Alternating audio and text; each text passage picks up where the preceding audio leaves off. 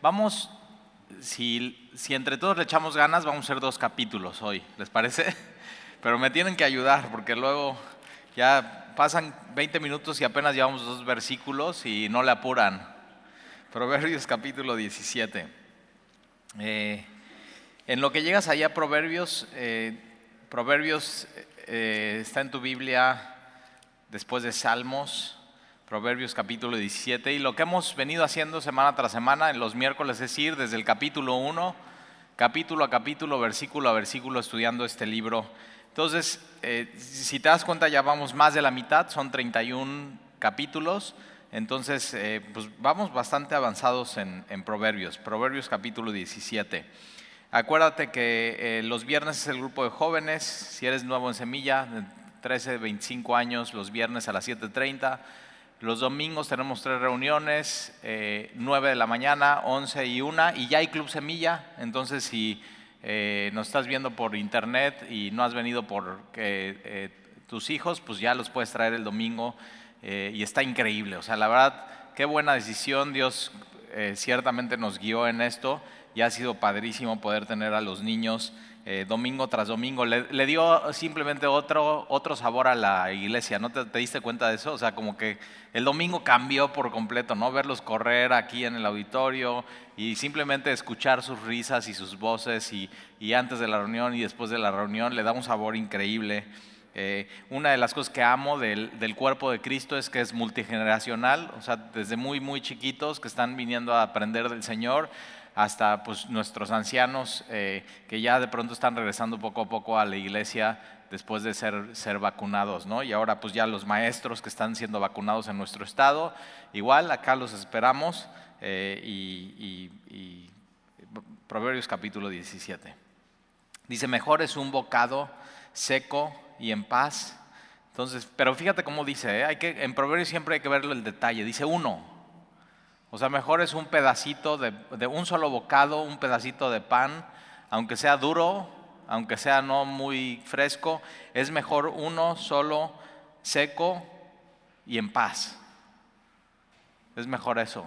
Por eso, o sea, al mexicano le gusta tanto lo, que le llamamos la comida casera, porque te recuerda así a tu cuando eras chiquito y, y pues todo era así, bien y, y, tu sopa de fideos, ¿qué es lo que te gusta comer? Así que te recuerda, tu, sopa de fideos, tus tacos de pollo, tus milanesas de res, ¿no? Con puré de papa, así. Eh, acuérdate de eso, de lo que te gustaba y, y, mejor es eso que un, fíjate, que casa de contiendas llena de provisiones, o sea, que un banquete con la mejor, un ribeye o un tibón o... Eh, o sea, yo digo, no, fíjate, mejor eso, poquito y seco, pero en paz, que en casa de contienda llena de provisiones. Una de las cosas que tenemos que trabajar en nuestras casas es eso, armonía, paz, ¿no? que no haya contiendas, que no haya conflictos, que sea realmente un, lugar de reposo, tu casa para ti, para tus hijos, eh, para cualquiera que llegue, ¿no? que sea como una, como una ciudad de refugio. Acuérdate que en el pueblo de Israel Dios diseñó ciudades de refugio para que cualquiera que necesitara huir eh, en caso de alguna injusticia, eh, simplemente pudiera voltear, ver una, ciudad en una montaña llena de luz donde cualquiera podría huir, tocar y entrar y refugiarse ahí. Y eso es, eso es lo que, por eso somos la luz de este mundo y tenemos que estar invitando a eso, a que nuestra casa sea un refugio. Primero para los nuestros, eso es bien, bien importante. Entonces, cuidado con que si eres el papá que llega a casa y trae el conflicto. Entonces, eh, mejor es un bocado seco y en paz que casa de contiendas llena de provisiones. El siervo prudente se enseñoreará del hijo que deshonra. Y en, bueno, en un hijo, ¿no? en, una casa, un hijo eh, que, pues, sigue las reglas, sigue las normas, sigue los lineamientos, él, él pues debería de, ser el que toma la batuta después, más adelante, ¿no? Y se hace cargo de la casa. Y, pero fíjate, un hijo que deshonra, va a llegar un siervo, alguien, un mayordomo, y este va a ser prudente. Y una de las cosas que busca Dios en nuestra vida es fidelidad. Eso. Y y fíjate, y con los hermanos compartirá la herencia. Entonces vale la pena si tú trabajas en un lugar, ser fiel en ese lugar. Versículo 3, el crisol para la plata y la hornaza para el oro. Es, estos son, el crisol y la hornaza es para probar la pureza del oro y la plata. Entonces, ¿cómo se prueba? Simplemente muy altas temperaturas, ¿no? Y entonces lo más puro baja y la escoria sube y entonces ahí te das cuenta qué tan puro es el oro y la plata.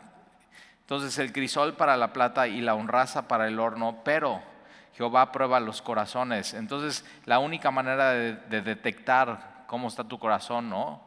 No es en un laboratorio, no es en una prueba psicométrica, no es en ir con un psicólogo, sino poner tu corazón delante, ante Dios. Y, fíjate que es muy interesante porque eh, ni altas temperaturas pueden derretir nuestro corazón, eh, ni altas temperaturas pueden eh, purificar nuestro corazón. El único que lo puede hacer es Jehová, es Dios. Él es el único que lo puede hacer. Él lo prueba, pero no solamente eso, sino eh, a través de las pruebas, a través de su palabra, a través de su iglesia, Él simplemente va purificando nuestro corazón. Lo único que puede purificar y cambiar tu corazón es, es Dios. Versículo 4.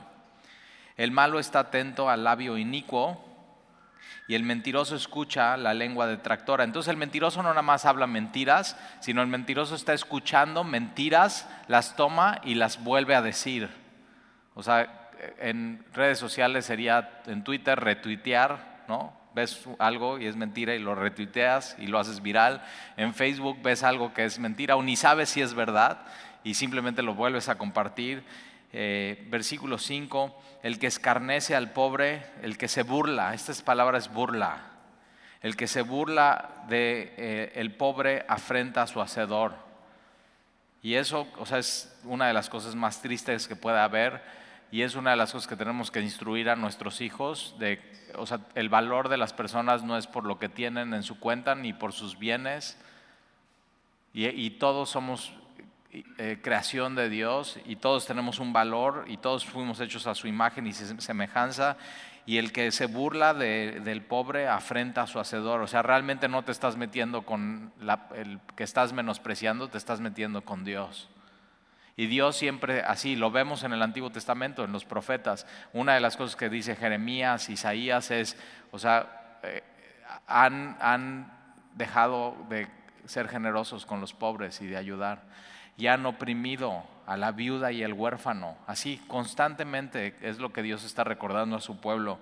Y parte de lo que tiene que ser la iglesia es eso, es tratar a todos de la misma manera, no hacer diferencias, ¿no? Santiago lo dice, pero no solamente eso, sino en vez de oprimir al afligido y al más necesitado, proteger y ayudar. Así, generosidad.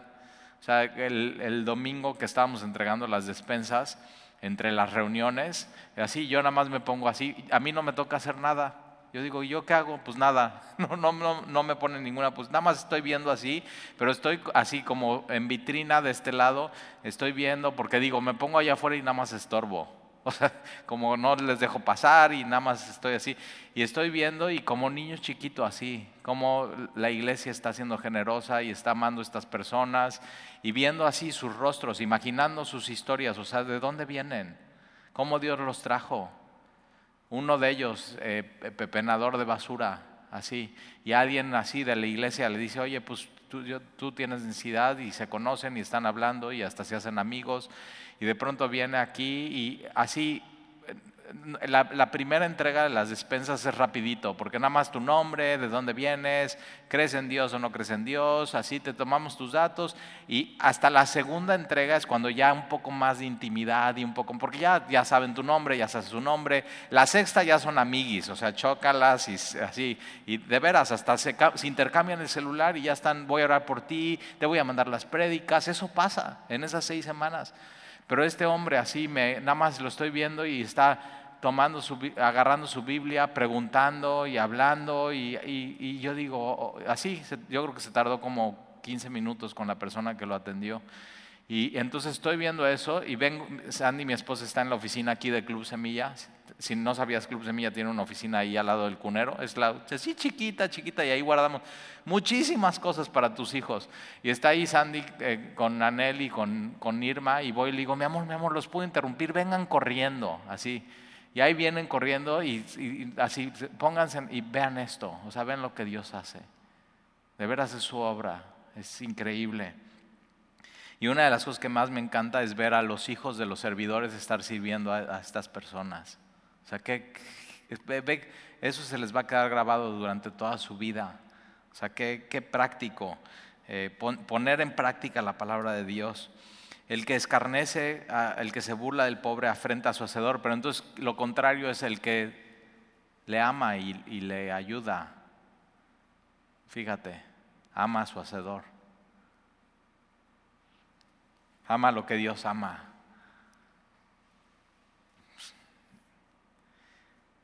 Y el que, se, el, que se alegra de la calamidad no quedará sin castigo. Esto es, o sea, quien se alegra de, la, de lo malo que le pasa a alguien, eso es mucho del corazón del hombre. ¿eh? O sea, mucho, no, fíjate, este cuate así eh, chocó y, y, le fue muy mal y se lastimó la espalda. Ah, pues qué bueno, se lo merece. Ay, nunca has dicho eso.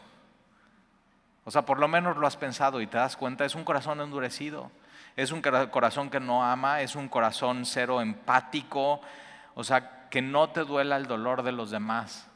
Ahora, yo me he cachado haciendo esto, no sé si tú de pronto te caches haciendo esto. Eh, vivimos en un mundo lleno de dolor, ¿sí o no? De enfermedad, de dolor, de, situaciones, de crisis, de pérdida, de, gente que de veras pues, de pronto pierde todo. Y, de pronto como creyente te pueden llegar las noticias y te puedes enterar y puedes escuchar las historias. Y tienes que tener cuidado que no te vuelvas duro con tal de no dolerte con los que se duelen. Y tienes que, cuando te das cuenta de eso, así tienes que decir, Señor, no, quiero un corazón como el tuyo. Y Jesús por eso cuando viene y se hace hombre, o sea, ¿en qué, en dónde se mueve? No se mueve en el, palacio de Herodes. el menor tiempo posible pasó en el templo, en los atrios del templo, sino así entre los poblados y entre las casas y en Galilea. En un día, ¿no? En los evangelios dice que así los enfermos literalmente se aventaban a sus pies y que los sanaba y los amaba y les enseñaba que una noche ni siquiera durmieron atendiendo a la gente.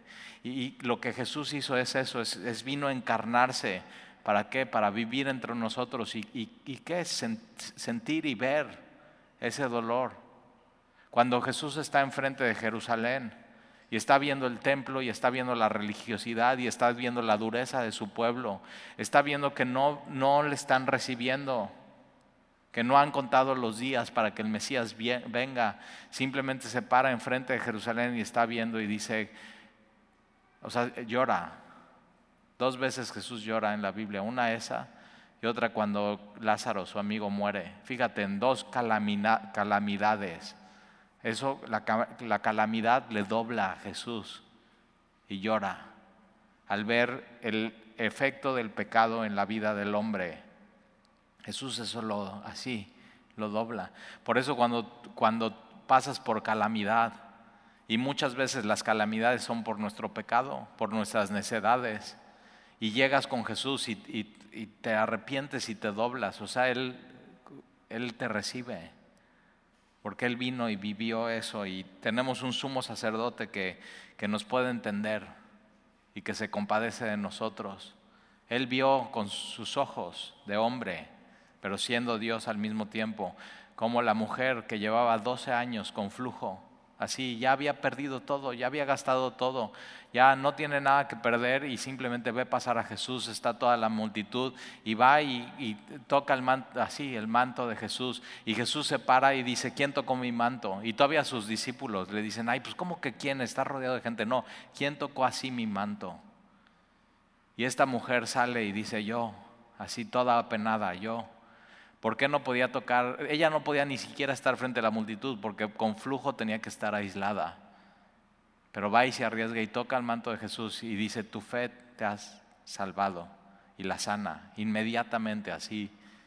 Y en ese mismo momento está yendo con, con, eh, con la hija, va y le dice, acaba de morir mi hija, así, y tiene 12 años, fíjate, 12 años enferma, pero 12 años la hija muerta, y Jesús va, ¿y qué pasa? La levanta de los muertos. Talita Kumi, yo te digo, levántate.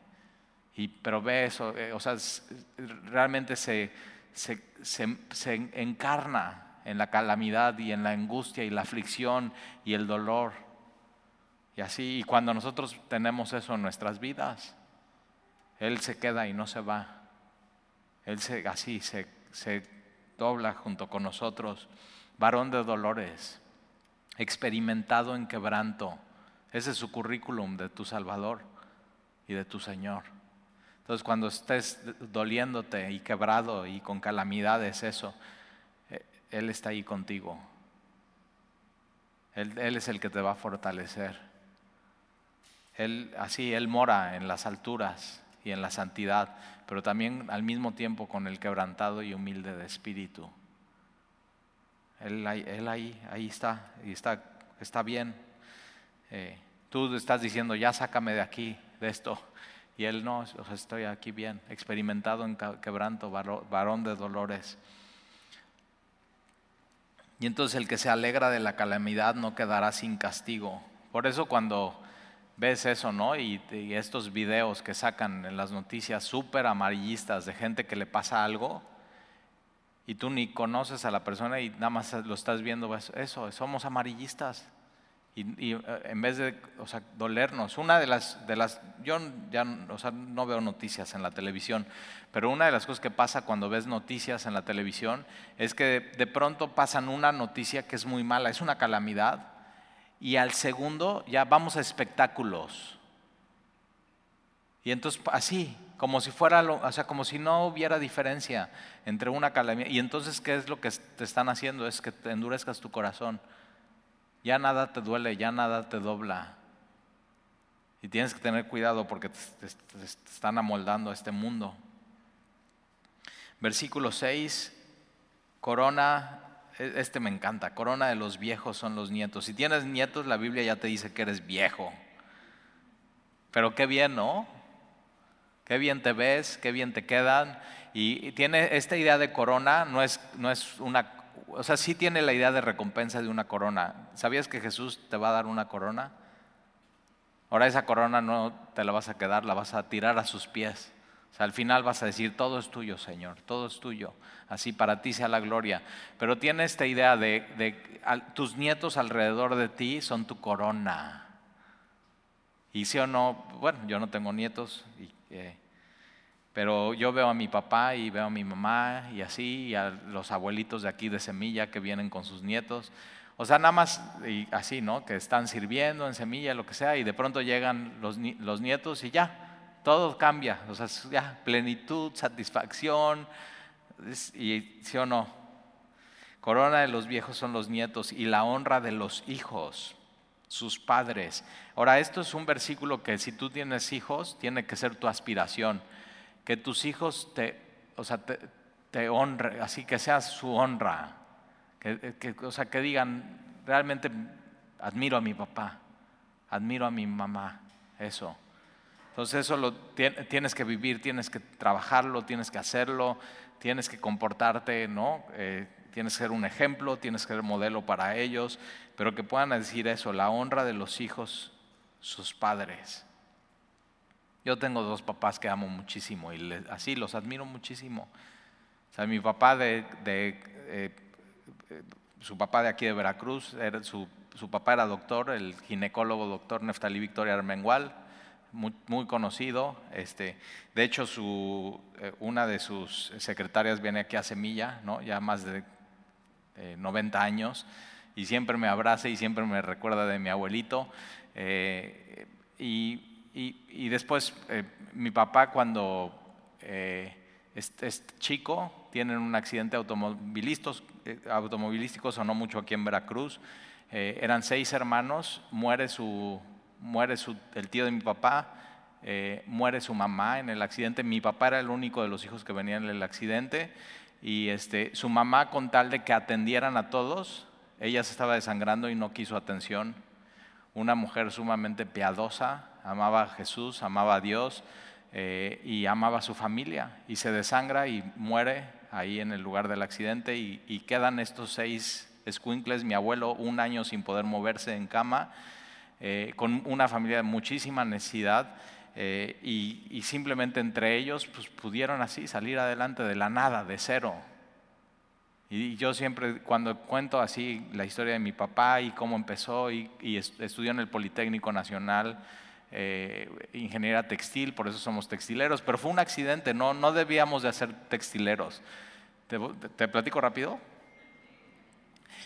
Tenía un amigo eh, que se llamaba Juan Dubernar, y don Juan Dubernar, su papá, era el de Textiles Morelos, Burlington, una empresa muy grande que vino a, Morelos. Morelos era muy, de mucha industria, pero se los acabaron los sindicatos. Pero bueno, era de muchísima industria y entonces ellos, eh, él, era director de esta planta enorme, una de las más grandes de México. Su hijo, mejor amigo de mi papá, eh, le dice, oye, ¿por qué no estudias conmigo ingeniería textil?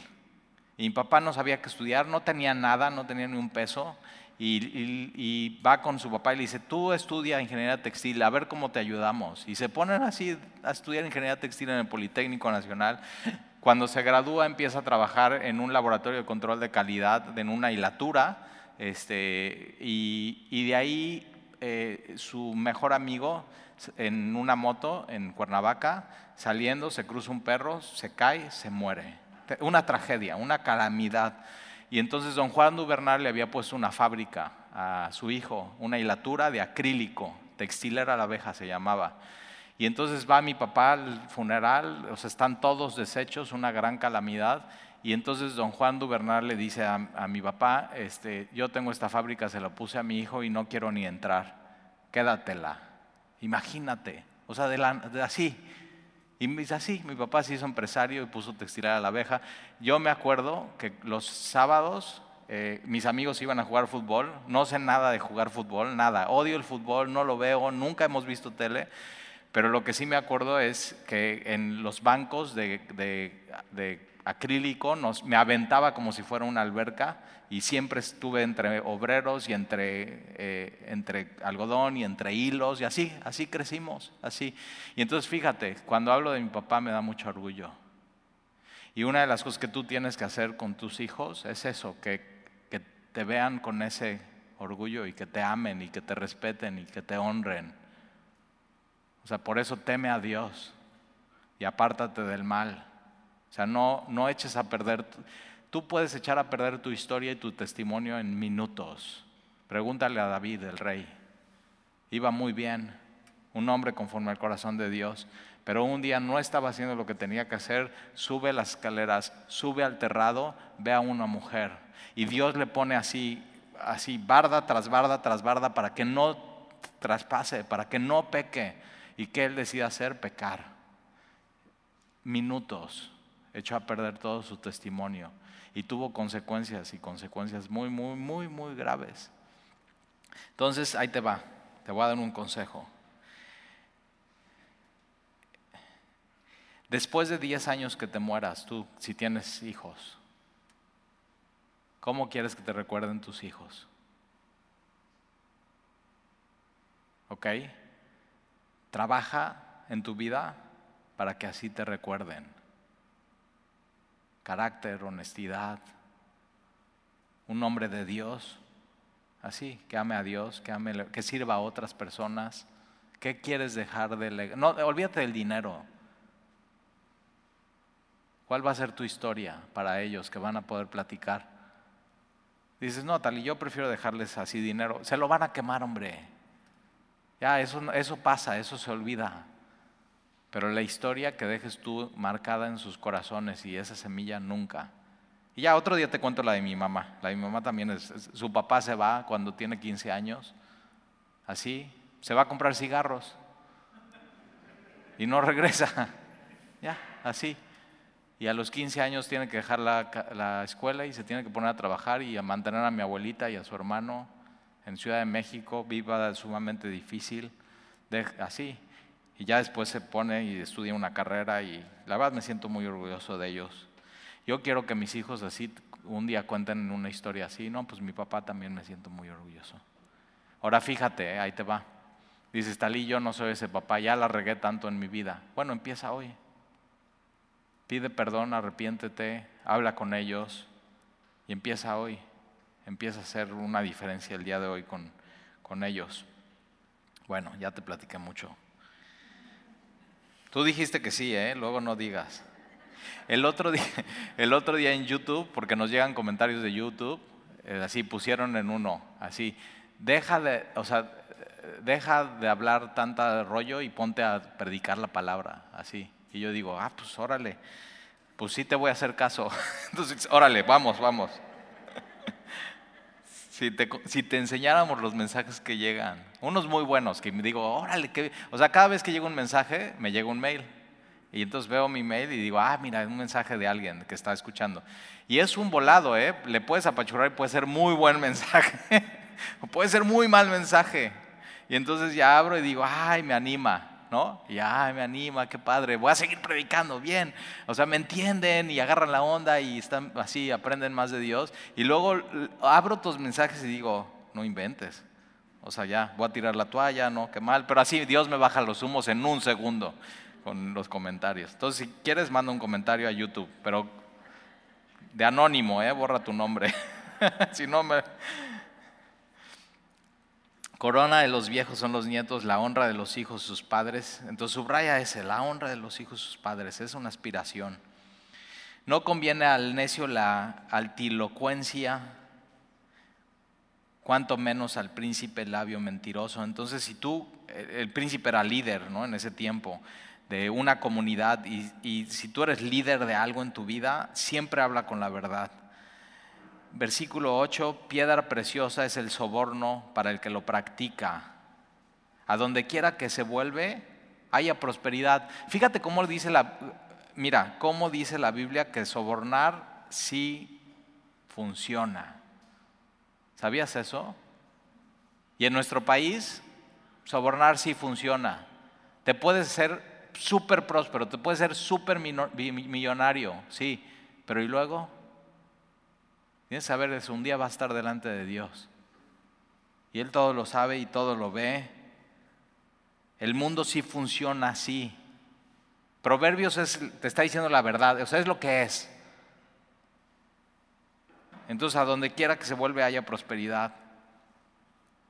Pero ¿y luego? El que cubre la falta busca amistad. Entonces sí, el amor cubre multitud de pecados mas el que la divulga, la falta, aparta al amigo. La reprensión aprovecha al entendido. Entonces cuando reprendes a alguien y es alguien sabio, entendido, entonces le hace bien. Hebreos dice, al principio no es causa de gozo, sino de tristeza, pero después da fruto apacible. Entonces la, la, reprensión aprovecha al entendido más que 100 azotes al necio. O sea, el necio, el necio 100 azotes, 100, sigue siendo necio. Simplemente no va a cambiar. El rebelde no busca sino el mal y el mensajero cruel será enviado contra él. Entonces alguien que es rebelde un día le va a llegar. Versículo 12. Mejor es encontrarse con una osa a la cual han robado sus cachorros que con un fato o con un necio en su necedad. Ahora, para nosotros es difícil imaginarnos una, pero a mí nunca se me ha parecido una osa que con sus cachorros y que los quiera proteger, pero sí un día me pasó, un día fui a un jardín muy bonito allá en, Cuernavaca y había unos patos y unos cisnes. Y acaba de tener patitos y acaba de tener cisnes. Y entonces vamos y así, ay, no, ay, qué bonitos, no sé qué. Y nada más me traté de acercar a los patitos y a los cisnes. No, la mamá se puso así, tuve que correr así, en el, o sea, ser un ridículo así, me venía persiguiendo y persiguiendo y me quería picar. Ahora, ¿qué tienes que hacer? Ahora, imagínate una osa, o sea, pueden ser de un tamaño así y garras y sus colmillos y, y que te acerques y ¿qué haces? Huye. Entonces, ¿qué tienes que hacer cuando te encuentres con un necio en su necedad? Huye. Porque una osa es, así como los patos son peligrosísimos, me querían sacar los ojos, una osa es peligrosísima. Un necio en su necedad es lo más peligroso ponerte a neciar con él. Huye. Es un, así consejo. Y luego hay gente que le encanta neciar con los necios. Y yo digo, no, o sea, no, no, vas, no vas a llegar a ningún lado. Entonces, huye, huye. Versículo 13. El que da mal por bien, fíjate, te, dan bien y tú das mal. Romanos 12 dice lo opuesto, ¿no? Que pagues con bien cuando te hagan el mal. Pero aquí es el que da mal por bien, o sea, es ya. No se apartará el mal de su casa. Entonces, si anotas en tu Biblia, pon karma bíblico. El que, pero en esta vida, ¿eh? el karma normalmente es en tu segunda vida, no, no, aquí en esta vida, esto es así. El que da mal por bien no se apartará el mal de su casa. El que, y es un poco lo que Jesús dice, lo, que, lo que tú estás eh, sembrando, eso vas a cosechar en tu vida. El que comienza la discordia, el conflicto, la pelea, es como quien suelta las aguas. Este proverbio tiene como, como la idea de, que se abre una puerta de una presa. Entonces en una presa lo que tienes es agua ¿no? que va subiendo de los ríos y de la lluvia y, y, con compuertas lo tienen todo cerrado. Y de pronto cuando pasó en Tabasco, ¿viste las noticias? O sea, tuvieron que abrir, abrir las compuertas porque ya estaba por desbordarse y el gobierno decidió hacia dónde iba a ir el agua y qué comunidad se iba a inundar para no hacer tanto daño en la capital. Ahora fíjate, así es aquel que comienza la contienda, es como, como aquel que abre las compuertas de una presa y, ya no la puedes parar. O sea, simplemente ha sido a los rápidos. O sea, cuando, llega, cuando está bajando el agua del río, o sea, imposible, por más que te pongas, por más que ya no la puedes parar. Entonces, ¿qué es lo que tienes que hacer? Nunca, nunca tú abras esas puertas de contienda. O sea, ten dominio propio. Nunca una persona que ama a Dios y ama a su familia y ama a los demás, nunca comienza una contienda. Porque después las consecuencias, o sea, puede ser devastador para una familia, para una empresa, puede ser devastador para una iglesia. O sea, divisiones, se termina absolutamente todo y la coinonía y la amistad y horrible. Entonces nunca abras la puerta de una presa creando contienda. Deja pues la contienda antes de que se enrede y cause destrozos. Versículo 15. El que justifica al impío y el que condena al justo, ambos son igualmente abominación a Jehová. Entonces la, justicia son dos cosas. Uno es justificar al justo, decir, eres libre, y condenar al injusto. Esa es, la justicia. es una de las cosas que hace falta muchísimo en nuestro país. Por ahí deberían de empezar y debemos de pedir sabiduría para nuestros gobernantes. El que justifica al impío y el que condena al justo, ambas son igualmente abominación a Jehová. Versículo 16, ¿de qué sirve el precio en la mano del necio para comprar sabiduría, no teniendo entendimiento de nada? Versículo 17, y fíjate, me encanta y te lo puedes memorizar porque es Proverbios 17, 17. Proverbios 17, 17, en todo tiempo ama al amigo entonces hay amigos que no son para todo el tiempo. ¿eh? Hay amigos que nada más te aman cuando haces una fiesta. Hay amigos nada más que te aman cuando necesitan dinero y les prestas. Hay amigos que te aman solamente cuando pueden obtener algo de ti. Pero realmente el amigo en todo tiempo ama al amigo. Está contigo en las buenas y está contigo en las malas. Y mira, es como un hermano en tiempo de angustia. ¿Quieres saber quiénes son tus amigos de verdad? Cuando estés pasando una situación sumamente difícil, tus amigos amigos van a estar ahí. Los otros van a desaparecer. Entonces, a veces Dios va a permitir en tu vida pruebas dificilísimas para que te des cuenta quiénes son tus verdaderos amigos. Y vas, así vas a decir, no, pues yo pensé que tenía tantos, pero no tengo tantos. Pero con un par, ¿eh? Tienes. Bueno, déjame decirte, con uno tienes, se llama Jesús. Y Jesús es ese amigo. Y Jesús dice, ya no les llamaré mis siervos, sino les llamaré mis amigos. No, o sea, ¿por qué? Porque ya les voy a declarar lo que voy a hacer. Ya les voy a decir cuál es la voluntad del Padre. Ya les, me voy a abrir, les voy a decir absolutamente todo. Ahora son mis amigos.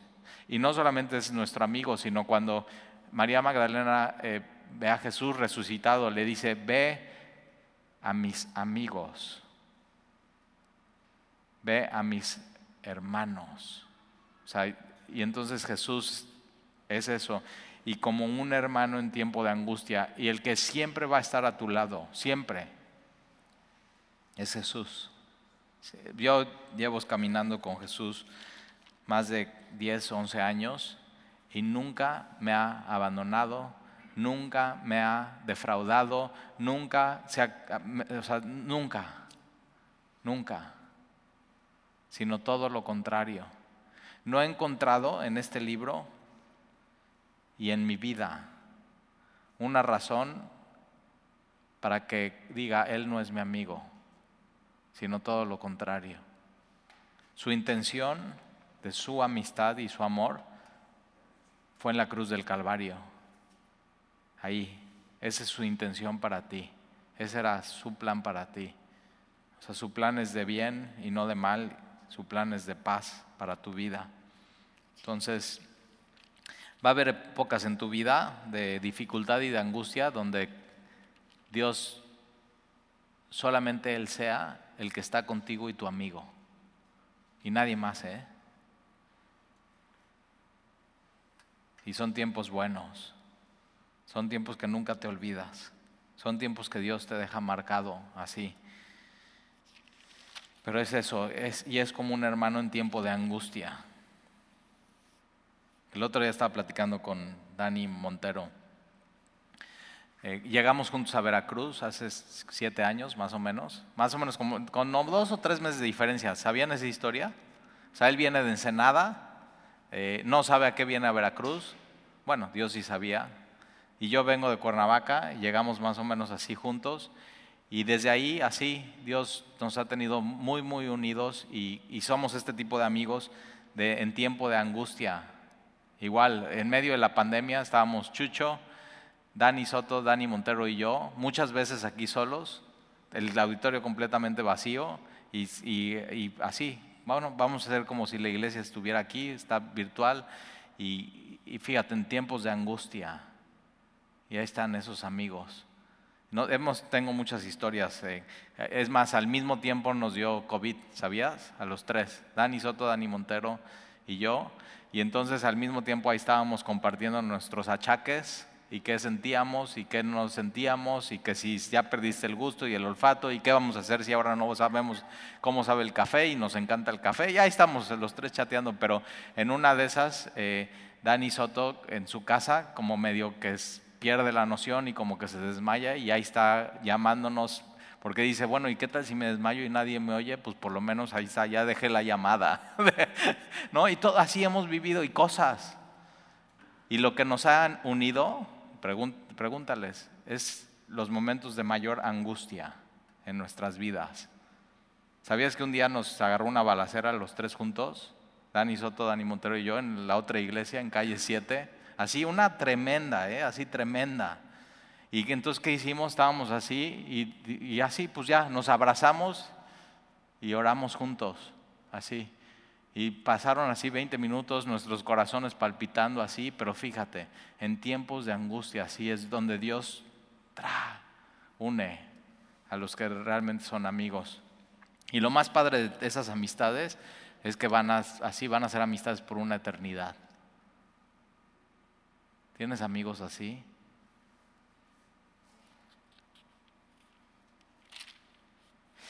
Versículo 18, el hombre falto de entendimiento presta fianzas. Eso ya lo vimos muchas veces.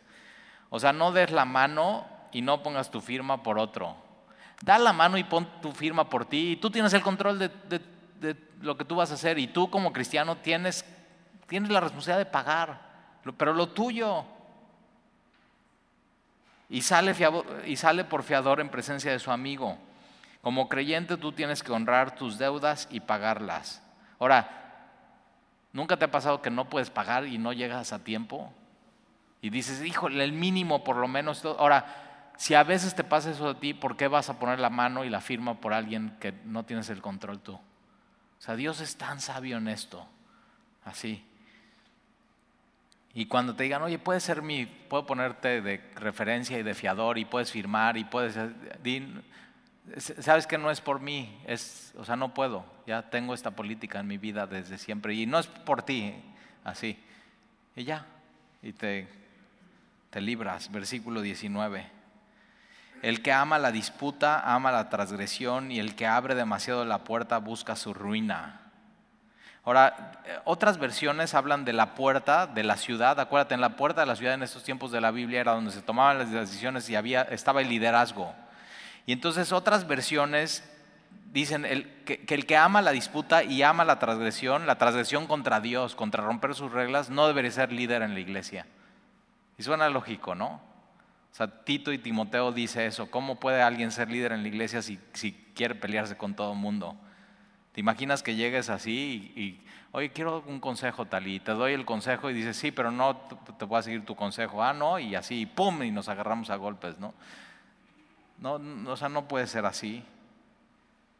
Versículo 20, el perverso de corazón nunca hallará el bien. Y yo digo, órale.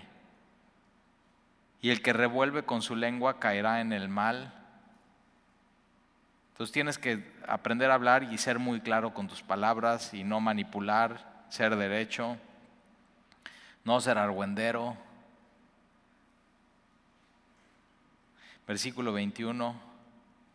El que, engendra, eh, el que engendra al insensato para su tristeza lo engendra y el padre del necio no se alegrará. Entonces tenemos que asegurarnos de criar a nuestros hijos que no sean insensatos, que no sean cabezaduras, que no sean necios, porque si no al final en nuestra vida van a traer, es, muy difícil, ¿eh? ser papá es una de las cosas más, ¿sí o no? Es una de las cosas más complicadas que hay. Y realmente necesitas la sabiduría de Dios en tu vida y necesitas oración y necesitas leer libros y necesitas... Eh, pero es sumamente difícil, pero al final si no lo haces va a traer a tu vida una tristeza muy profunda y una deshonra muy profunda. Entonces vale la pena hacerlo. El padre del necio no se alegrará. Versículo 22, el corazón alegre eh, constituye buen remedio, el corazón alegre es una buena medicina, mas el espíritu triste seca los huesos, el impío toma soborno del seno. ¿Te acuerdas que acabamos de hablar de, eso, del soborno? Ok, el, el que soborna y es corrupto, aquí según este proverbio, es impío. Lo contrario impío es alguien piadoso y alguien piadoso es que ama a Dios y conoce a Dios. Entonces alguien que soborna es sinónimo de alguien que no ama a Dios y no conoce a Dios. Es tremendo. El impío toma soborno del seno, entonces lo está tomando de donde lo debe tener, lo da para pervertir las sendas de la justicia y ya vimos que sí, que sí funciona. Pero ¿y luego? Es, un acto de impiedad. No es un acto, fíjate, es un acto de corrupción, pero al final es un acto de impiedad. Versículo 24. En el rostro del entendido aparece la sabiduría, mas los ojos del necio vagan hasta el extremo de la tierra. El hijo necio es pesadumbre de su padre y amargura a la luz que lo dio, eh, eh, que lo dio a luz. Ciertamente no es bueno condenar al justo, ni herir a los nobles que hacen lo recto. El que ahorra sus palabras tiene sabiduría. Entonces, quieres ahorrar, sí, está bien, ahorra dinero, pero a veces tienes que aprender a ahorrar tus palabras. No decir todo lo que quieres decir. Tienes que tener un filtro. Guardar, hay cosas que te tienes que guardar para ti y eso es sabiduría pura. De espíritu prudente es el hombre entendido. Aún el necio, me encanta esta, fíjate, aún el necio cuando calla es contado por sabio. Entonces alguien que es necio, que es tonto, está en una reunión y se queda callado, ah, Pues mira, es sabio. Eh, Abraham Lincoln dice, es mejor no hablar y que piensen que eres tonto, a hablar y que confirmen que eres tonto.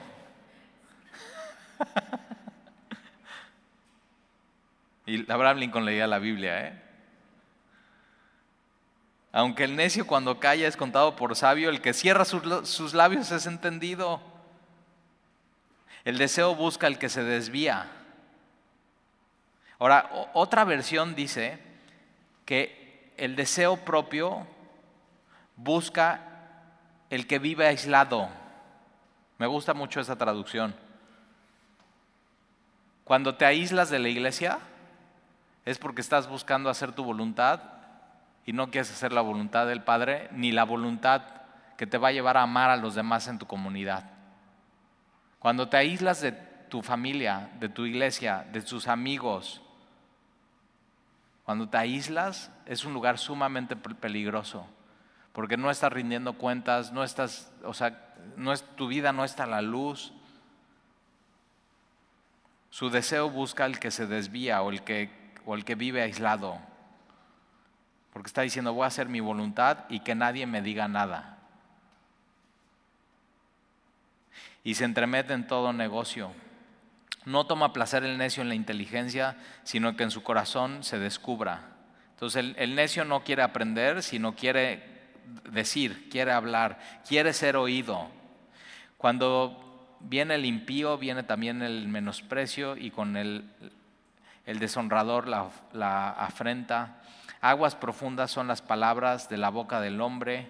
O sea, no quiere decir que cuando hablas dices cosas muy profundas, no, sino eh, tus palabras exhiben lo que hay en tu corazón, en lo más profundo de tu corazón. Y arroyo que rebosa la fuente de la sabiduría, tener respeto a la persona del impío para pervertir el derecho del justo no es bueno. Los labios del necio traen contienda y su boca los azotes llama. Fíjate, los labios del necio traen contienda. El necio quiere neciar y quiere pelear, pero al final lo que está trayendo, neciar, pelear, neciar, pelear, él está trayendo a alguien que venga y le golpee. O sea, es un imán de pleito. La boca del necio es quebrantamiento para sí y sus labios son lazos para su alma. Las palabras del chismoso son como bocados suaves y penetran hasta las entrañas. Cuidado, por eso no, comas eso, ¿eh? No comas chismes. O sea, la Biblia te lo está diciendo. Las palabras del chismoso son como bocados suaves. ¿Qué, te gusta que es así suave y rico? ¿Te gustan los brownies de chocolate?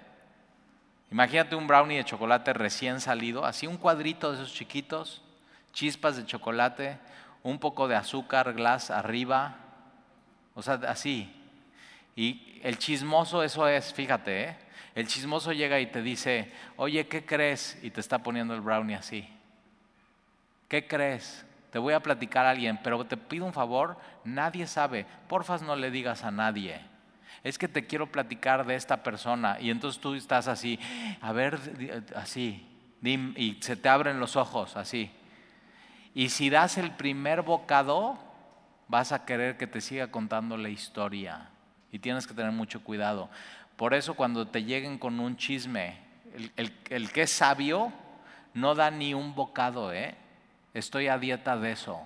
No como, no me digas, no quiero saber. Oye, ¿qué crees? No quiero saber. Ay, qué amargado. Sí, no quiero saber. Porque fíjate, o sea, muy clara la Biblia, las palabras del chismoso son como bocados suaves, pero penetran hasta las entrañas, hasta lo más profundo. Y de pronto una persona con chismes puede cambiar tu percepción de otra tercera persona. Y te hace daño eso. ¿No? O sea, chismosos en la Biblia son pecados, los que dicen el chisme, pero los que se tragan el chisme. Por eso Jeremías dice, no, yo como tu palabra y así más dulce que la miel. Entonces no, no escuches chismes. Las palabras del chismoso son como bocados suaves y penetran hasta las entrañas. También el que es negligente en su trabajo, ahí está, el que es flojo en su ya viste, habla mucho proverbios de flojo, no seas flojo, no seas flojo. El que es flojo o negligente en su trabajo, que no hace lo que tiene que hacer, es el mano del hombre disipador. Esta palabra disipador es destructor. O sea, pareciera, bueno, soy un poco de flojo en mi trabajo, o sea, y pareciera como que no haces daño en eso. Pero dice, no, eres hermano del destructor porque no estás haciendo lo que te toca hacer. El flojo en su trabajo causa daño. ¿A quién? A su propio ingreso, a su propio crecimiento profesional, causa daño a su familia porque le va a afectar también a su familia, causa daño a su empresa. Si tienes un negocio propio, causas daño a tu negocio a tu imagen, a todo. O sea, eh, no tiene, o sea, no tendría que ver nada un cristiano con un flojo. creo que ya te platicé la historia. Hoy vengo con muchas historias. Gracias por aguantarme. Pero yo tengo el micrófono. un día fui a, a trabajar a Colombia. era uno de mis primeros viajes. Y este, normalmente comíamos muy, muy tarde, íbamos a muchas citas y al final este, paramos como en un súper y en el súper afuera del súper había una, uno de asados, ¿no? Ah, nos paramos, vino el muchacho muy amable y, pedimos, pues ¿cuál es? Yo siempre llego a un restaurante y digo, ¿qué es lo que más pide la gente? Eso no falla, ¿eh? Tú di así, ¿qué es lo que más, más, más, más pide la gente? Eso pide y te va a ir bien en cualquier parte del mundo que estés. Y entonces ya digo, tú tráeme lo que más pide la gente. Y me trae un corte que en México no existe, se llama baby beef. Súper, o sea, chiquito, delgadito, súper jugoso, o sea, delicioso, al cocinado perfecto, sus papas, eh, una salsa de chimichurri, ya sabes, ¿no? Y súper barato, así súper barato ahí en la calle. Y una de las cosas, él venía, algo más, se le ofrece, o sea, un cuate movido, súper amable, nos atendió rapidísimo. Y yo digo, yo creo que este cuate es cristiano. No nos dijo nada, ¿eh? No dijo, no, no mencionó nada, no traía una Biblia en la mano, simplemente por ver cómo trabajaba. Y entonces al final le digo, ¿me puedes traer la cuenta? Me trae la cuenta y le digo, oye, ¿tú, tú eres cristiano? Me dice, sí, señor. Y digo, ¿a qué iglesia vas? No, pues aquí hay una iglesia aquí al lado que no sé qué y así. Y dice, ¿cómo supo? Digo, por cómo trabajas. Me dice, es para la gloria de Dios. Fíjate, sirviendo baby beefs, así, haciéndolo para la gloria de Dios y, de veras se, veía en este cuate. Qué padre que dijeran eso de todos los que así trabajamos y venimos a semilla.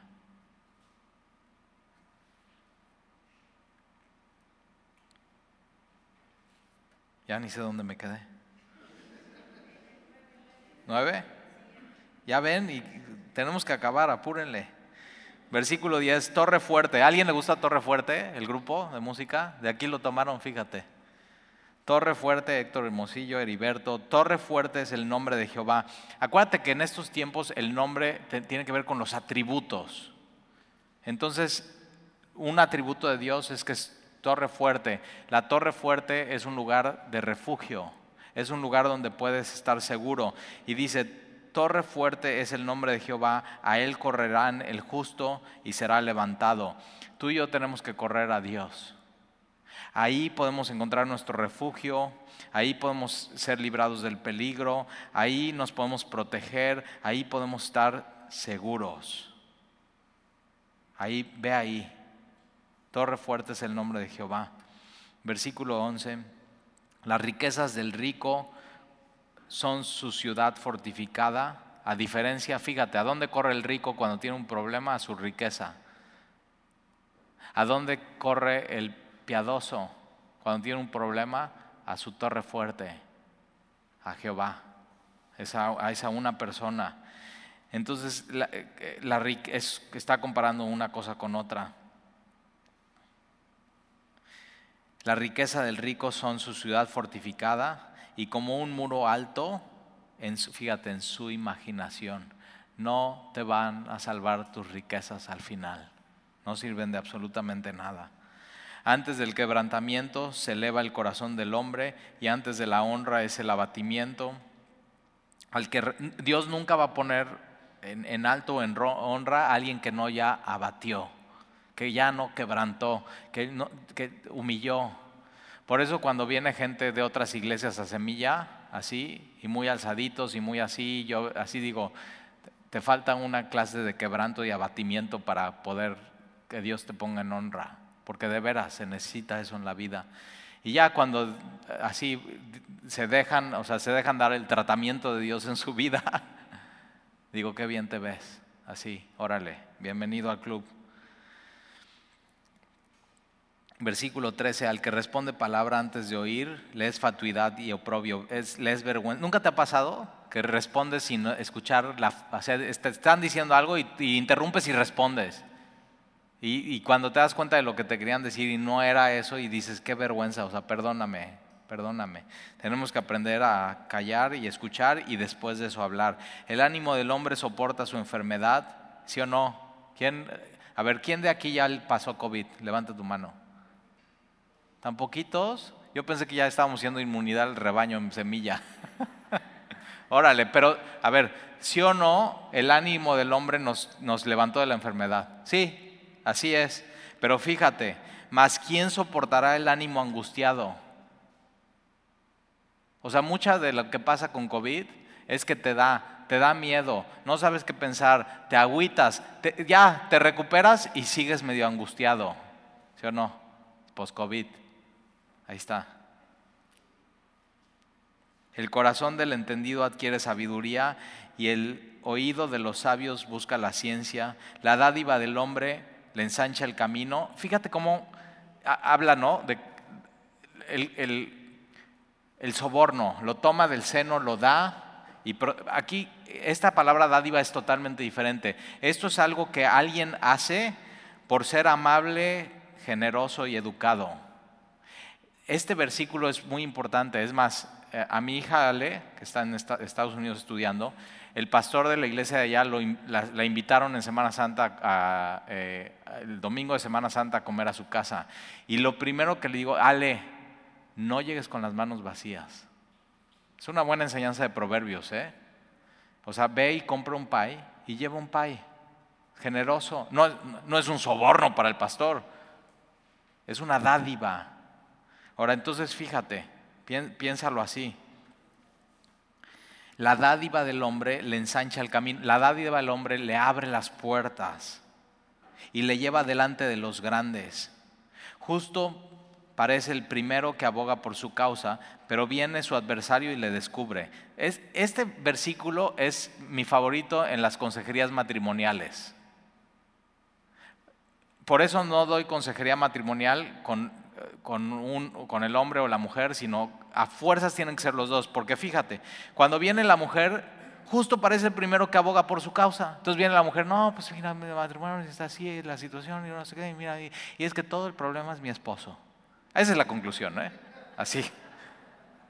No, pues sí, déjame orar por ti, pobre, no sé qué, así. Y entonces después viene el esposo, ¿y qué crees? No, pues mira, así está la situación. Y, mira, toda la conclusión es el problema es mi esposa. Ve este versículo, justo parece el primero que aboga por su causa y ya le estás dando la razón, pero no has escuchado a la otra persona. Y siempre acuérdate, en una historia hay dos. En un conflicto siempre hay dos. Y no puedes escuchar solamente una versión. Entonces, si te vas a meter para ayudar a alguien, escucha las dos versiones. Porque siempre una persona va a traer su versión. Y muchas veces lo que sucede, y en una consejería, es eso. El, que no se dan cuenta cuál es el real, problema. Y hay que ayudarles a detectar cuál es el problema en su vida. Y el problema no es el otro, el problema no es, el problema es que los dos tienen algo que cambiar. Eso es. Los dos tienen algo que cambiar en su vida y no se han dado cuenta de eso. Entonces, la próxima vez que pidas una consejería en semilla, tienen que venir los dos y ven preparado para decir, por, o sea, cómo tú eres el problema. ¿Y qué vas a hacer? Ah, así tan, dices, no, pues ya mejor no vengo contigo, mejor ya corrijo.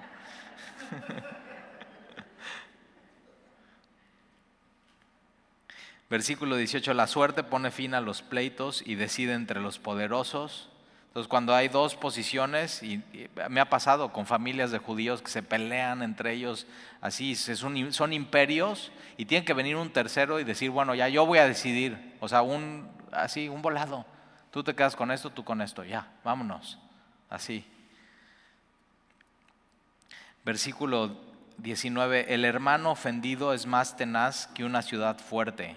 un hermano ofendido es muy difícil de ganar. Y las contiendas de los hermanos son como cerrojos de alcazar, cerrojos imposibles de abrir. Del fruto de la boca del hombre se llenará su vientre, se saciará del producto de sus labios. La muerte y la vida están en poder de la lengua, ya vimos eso en Santiago. Y el que la ama comerá de sus frutos. El que haya esposa haya el bien. Subraya este. Si tienes una esposa, has encontrado el bien y has alcanzado la benevolencia de Jehová. Yo digo eso, Señor, la verdad, yo, a ver, y, lee Génesis capítulo 2 como a Adán, Adán no se le hubiera ocurrido tener una esposa, él simplemente está haciendo lo que le vas a hacer este jardín, le vas a poner nombre a esto, vas a cuidar de la creación, vas a tener comunión conmigo, él no sabe que le hace falta una esposa y Dios dice, le hace falta una esposa, lo duerme, le quita una costilla, forma a la mujer, se despierta y él no hace nada, ¿eh? y cuando se despierta Dios es el que le lleva a Eva a Adán. Dios es el que lo hace. Entonces, si tú tienes una esposa, no es porque eres un gran conquistador, sino es por Dios. Dios te la trajo y es parte de la bendición de Dios en tu vida. Entonces, mira, tienes que tratarla así. Es el regalo que Dios puso en tu vida. Entonces, hombres, lo que dice Efesios Ama a tu esposa como Cristo amó a la iglesia. Y así una vida entregada. Es tu segundo llamado y prioridad más grande. El que haya esposa haya el bien y alcanza la benevolencia de Jehová. El pobre habla con ruegos, mas el rico responde durezas. Y eso es súper triste, no debería ser así, pero así es. El hombre que tiene amigos, fíjate cómo está en plural, ¿eh? ¿Qué onda? Ya terminamos, versículo 24. El hombre que tiene amigos en plural ha de mostrarse amigo singular. Entonces, ¿quieres amigos en tu vida? Tienes que ser amigo. Y eso implica tiempo, implica esfuerzo, implica dedicación implica sabiduría, implica amor.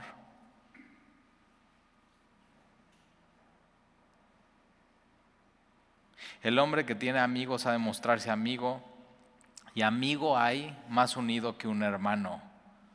Y déjame, déjame terminar haciéndote esta pregunta.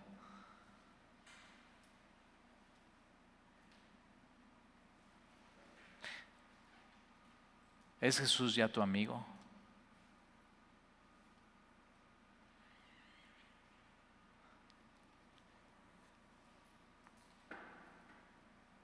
Porque Jesús se mostró amigo. O sea, implicó todo, implicó tiempo, implicó eh, esfuerzo, implicó sabiduría, implicó, Él dio su vida.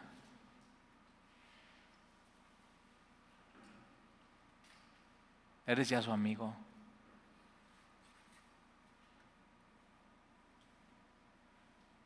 Él, él se mostró así amigo. Y amigo, hay más unido que un hermano. Y eso es a lo que hemos sido llamados.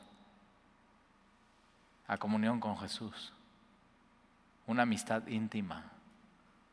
Pero otra vez implica tiempo, implica esfuerzo, implica dedicación, implica todo tu corazón, implica, implica amor. No, dejes, no lo dejes. Él, es el amigo que nunca te va a fallar, nunca te va a dejar. Siempre va a estar ahí. Y su consejo, su consejo siempre es oportuno. Su ayuda Su socorro es oportuno en el momento que tú lo necesitas. Él va a estar ahí. corre a Él. Él es torre fuerte. Ahí te puedes refugiar, ahí puedes estar. Él es, Él es nuestro amigo fiel. ¿Oramos? Señor, te damos gracias por tu palabra. Gracias por consejo tras consejo. Gracias por lo que nos has hablado a nuestros corazones hoy. Gracias Señor porque tú hoy nos recuerdas que a través de la muerte y la resurrección de Jesucristo, Jesús es nuestro hermano, nuestro amigo,